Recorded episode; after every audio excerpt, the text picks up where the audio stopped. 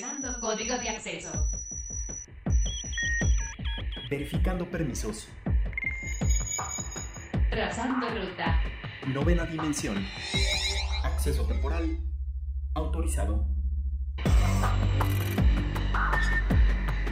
Abriendo portal en 5, 4, 3, 2, 1.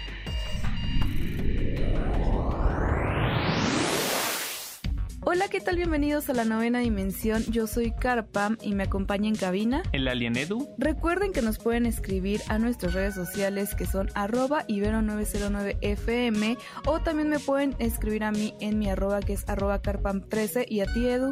Arroba alien-edu. Plano paralelo. Amigos de la novena dimensión, el día de hoy tenemos a un invitado especial aquí en cabina. Está con nosotros Gert Loving, quien es fundador y director del Institute of Network Cultures, que pues tiene como finalidad explorar, documentar y alimentar eh, directamente el potencial de los nuevos medios para pues generar cambios sociales, económicos y pues también culturales. Gert, thank you very much for your time and welcome to Novena Dimensión en Ibero 90.9 How are you? Yeah, wonderful. I'm still in LA and uh, coming to Mexico City very soon in a couple of days.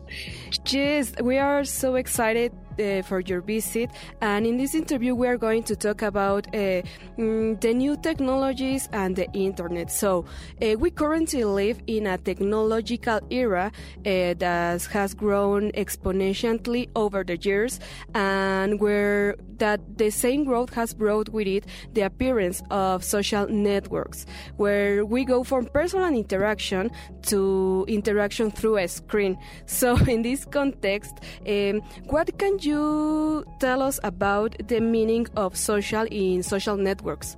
Well, the introduction has gone so fast. Um, the um, smartphones didn't really uh, exist uh, 15 years ago. And uh, um, yeah, we are currently with uh, 5 billion, very hard to understand number of people that make use of, um, of the internet. And um, so um, it is it is this um, speed of the acceptance uh, that uh, is kind of working against us. we are uh, making use of the technologies, um, but we we don't really understand their impact. We didn't have time to to really reflect on, uh, and also they are changing themselves very fast. Uh, these days, when an app has uh, 1 billion users, it's kind of considered mm, medium, you know, not even that big. so, um, so this is a real um, issue: the speed and uh, the size of it, and then also we we are having very uh, you know difficult and busy lives, and uh, the the technologies they fit very well into it. We start using something, remember Instagram or TikTok or something, or even Signal or Telegram, it doesn't really matter what. And within weeks, uh, we kind of forgot that uh, there was a life before uh, they were there. And uh, we, we kind of try to understand them a couple of days and then we figure it out and then we continue with our busy lives. And um, they kind of uh, integrate uh, very well. Uh, we quickly build up um, some uh, you know um, friends that we find there and uh, news that we follow and uh, things that we um, that we like on it and we that we respond to and th- this is uh, this is the, the convenience uh, is exactly also the the problem, right? Because uh, with the convenience uh, comes some kind of a subliminal, almost unconscious use. We we don't really register much how how they work, what they do to us, and it's only over time. Hmm? Maybe after a couple of years or even more, that we start to see maybe also the, the dark side of it, and we start to understand uh, the fake news part of it, or that they they are not just convenient but also make us uh, depressed that these uh, apps you know invade our very very personal intimate lives in a deep way and structure that life because they facilitate certain communication but not others and so on. And that's what my work is all about. Let me do a quick translation Bueno, yo le preguntaba al respecto de, pues, cuál es el verdadero significado de lo social dentro de las eh, redes sociales y él me comentaba que, pues, directamente la introducción ha sido muy rápida para los spots que no existían hace 15 años y que actualmente estamos con 5 billones de personas que usan el Internet. Entonces esto tiene una aceptación rápida que nos ha estado alcanzando y no tuvimos tiempo de entender el impacto y reflexionar al respecto y que de hecho nos ha hecho cambiar a nosotros mismos y que esto pues básicamente ha sido un problema. Además de que hemos tenido eh, pues vidas difíciles y muy ocupadas donde encajan muy bien en ellas y que pensamos usar Instagram o TikTok, no importa cuál sea, y en, y en algunas semanas nos olvidamos de que había una vida antes de que estuvieran ahí estas plataformas y tratamos de entenderlas unos días y luego continuamos con nuestra vida ocupada. También conocemos gente dentro de ellas, vemos noticias, hay cosas a las que les damos like y que en realidad la conveniencia es el problema ya que este viene con un uso subliminal que no registramos lo que hace en nosotros. Ya tal vez en unos años vamos a poder ver el lado oscuro y que no lo usamos de manera conveniente y nos deprimimos dentro de estas apps ya que invaden nuestra vida íntima de forma obscura.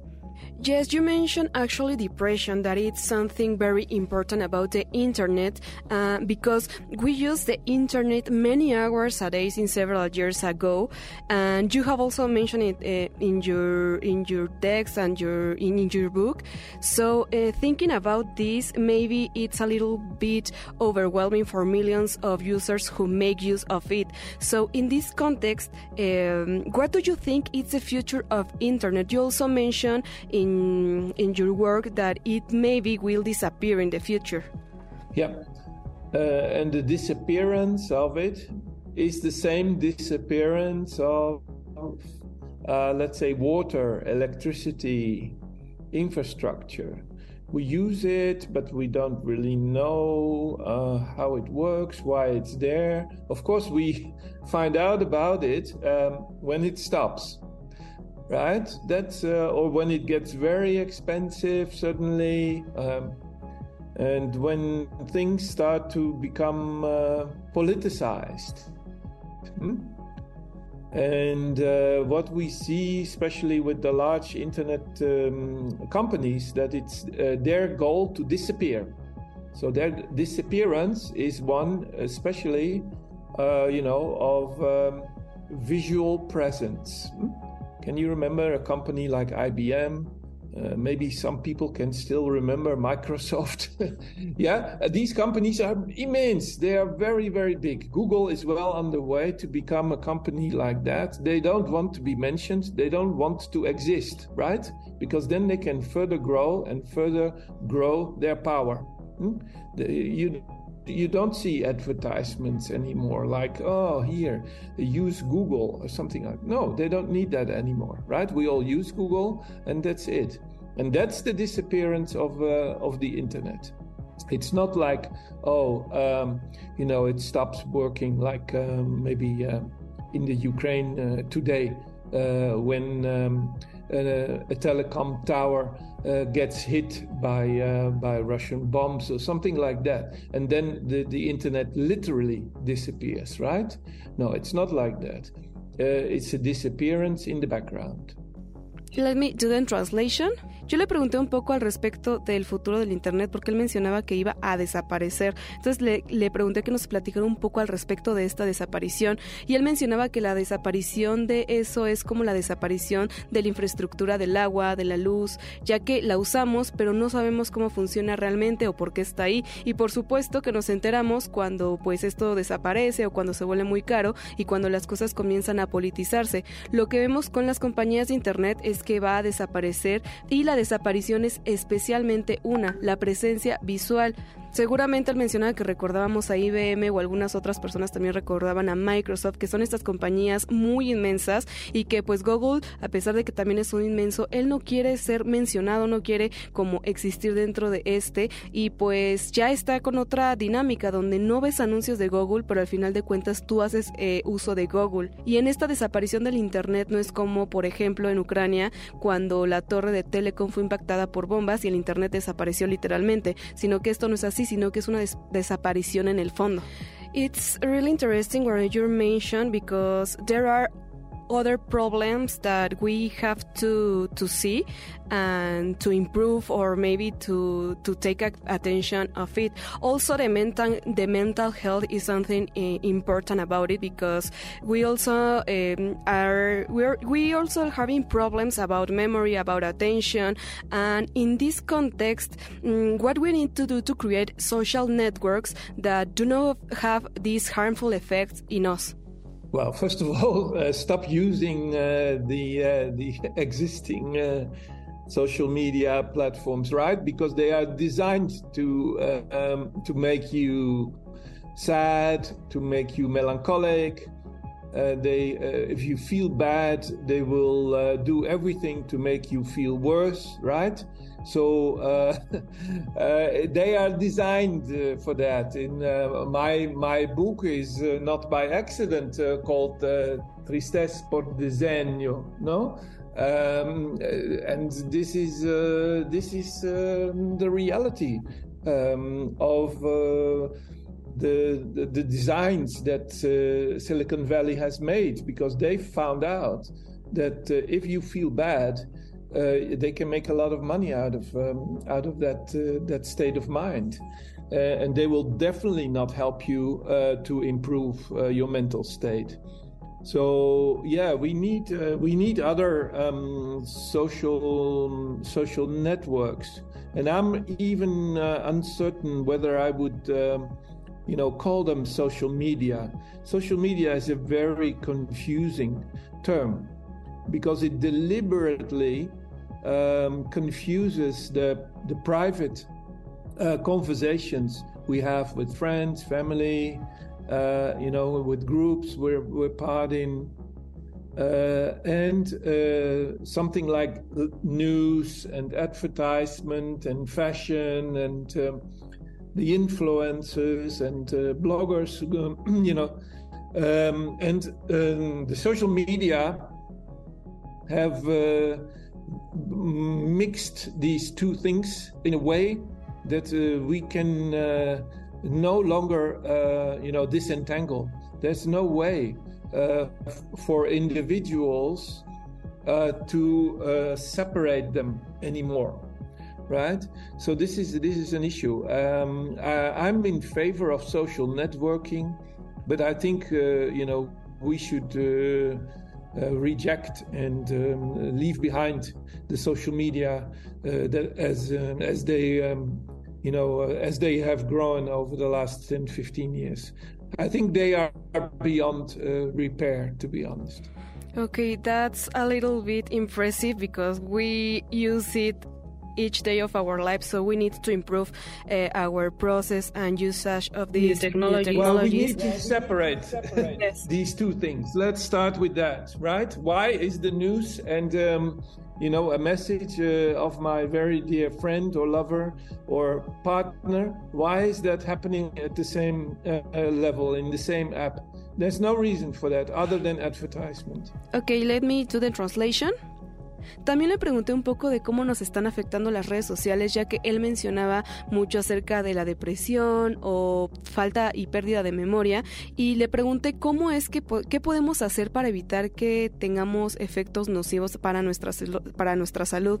Él mencionaba que primero que nada debemos de dejar usar las redes sociales existentes porque estas están directamente diseñadas para hacernos sentir tristes, melancólicos, hacernos sentir mal y hacen que todo y hacen todo por hacerte sentir peor. Entonces están diseñadas para eso. Él menciona que en su libro él menciona que su libro no se llama por error tristes por diseño, porque pues esta es la realidad de los diseños de Silicon Valley que, eh, que directamente han hecho porque, eh, porque ellos porque las plataformas se dieron cuenta que si te sientes mal, ellos van a obtener esta posibilidad de sacar más dinero de ese estado mental y que definitivamente no te ayuda a mejorar tu estado mental. También mencionaba que necesitamos otras redes sociales. Las redes sociales, pues para él es un término muy confuso porque eh, la libertad confunde las conversaciones privadas que tenemos con familia, amigos, en grupos y algo como noticias, anuncios, influencers y que la las redes sociales mezclan estas dos de una forma donde no hay espacio para que los individuos eh, pues logren separar ambas, ¿no? Como que todo está en una sola.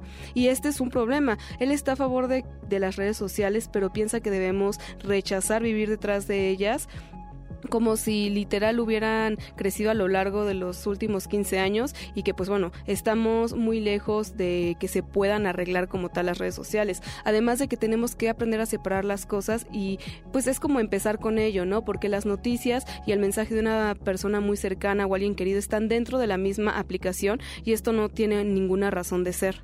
Yes, and we also use our cell phones because we have we have it all the time with us. So it's very easy to take our cell phones and start like scrolling and navigating in the internet. So we need to um, to improve that that process. And my next question is about something more personal because we always share personal information in our social networks. We share when we are in school at work uh, maybe in a restaurant with our family or with our our friends and we all we also never think about the privacy and the security of the information that we are sharing.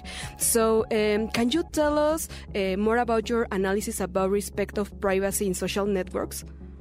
Yeah but why should you care about privacy you know?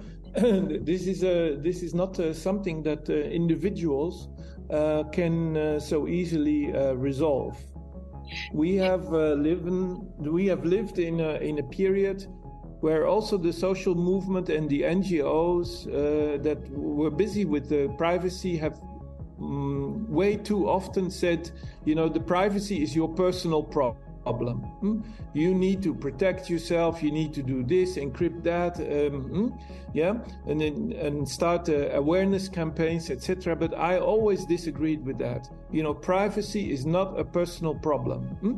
Privacy is an uh, is a design problem. It's an architecture problem. It's a political problem that um, should be resolved, uh, you know, uh, at the level of uh, of society and not through regulation. Regulation will never change anything when it comes to privacy, right? We need a thorough redesign of these apps because regulation when we send a bill to silicon valley oh oh here comes a bill from mexico uh, one um, one billion dollars yeah who cares yeah um, so the idea that we can kind of punish these companies because they violate um, privacy uh, um, has proven completely uh, ineffective. So, um, and even the regulation uh, of them is something they do not care about at all because these companies do not care about national regulation of this and that, right? So we need another uh, approach, uh, which, uh, for instance, uh, you know, has end-to-end uh, encryption, which is, uh, you know, been a demand. already since the days of Edward Snowden, came out with all these revelations about the incredible amount of data that uh, the American Secret Service, the NSA, was collecting. He came with very hard evidence about that. And this is 2013, right? 10 years ago. Uh, and um, almost nothing has happened since then. So, uh, you know, it, it's really time to uh, come together and uh, start a, a, new approach uh, of this because uh, waiting for legislation uh, is not going to happen. Brussels will not resolve this. You know, uh, this is not possible at the level of national uh, uh, governments, right? We need something else. Hert, thank you very much for your time.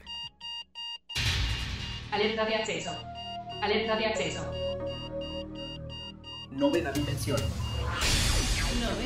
Dimensión. Alerta de acceso. Alerta de acceso. Acceso temporal expirado. Cerrando portal. 10. El portal ya está empezando a sonar y eso significa que ya está por cerrarse. Les deseo que tengan un excelente fin de semana. Nos escuchamos la próxima semana en punto de las 6, 10 de la mañana. Bye. Novena. Para más contenidos como este, descarga nuestra aplicación disponible para Android y iOS o visita ibero909.fm.